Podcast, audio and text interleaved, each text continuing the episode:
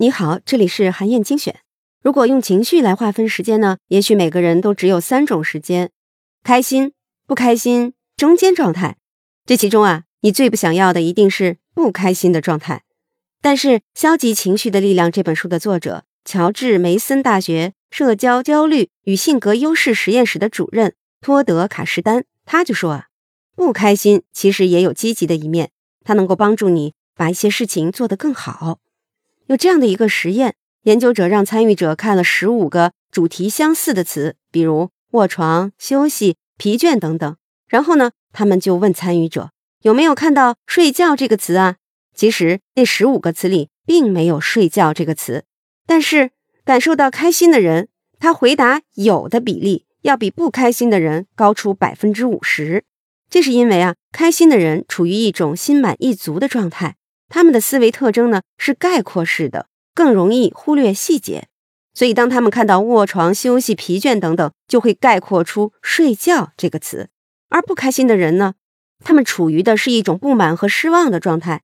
所以啊，对细节的变化更敏感，他们的思维特征更偏向于分析式，更容易发现错误和危险。所以啊，有两类事情呢，更适合在不开心的时候去做，达到的效果往往会比在开心的时候去做要更好。第一类工作呢，是说服性的工作。不开心的人在讨论事情的时候，说服力更强，他们在细节表达方面的平均得分呢，比开心的人要高百分之二十。在语言感染力方面呢，更是要高出百分之二十五。所以，当你下次感到不开心的时候呢，你就可以从代办清单里选出一项说服性的工作去做，比如跟客户讨价还价，或者呢是要拿一项提案去说服自己的上司等等。你会发现自己的成功率会提高很多。第二类适合在不开心的时候做的呢，是评估性的工作。研究者曾经做过这样的一个实验。让参与者看一段录像，然后呢，请他们分辨录像里的人有没有说谎。正常情绪的情况下呀，参与者的正确率只有百分之四十九，但是在不开心的情况下呢，正确率一下子就能提高到百分之六十二。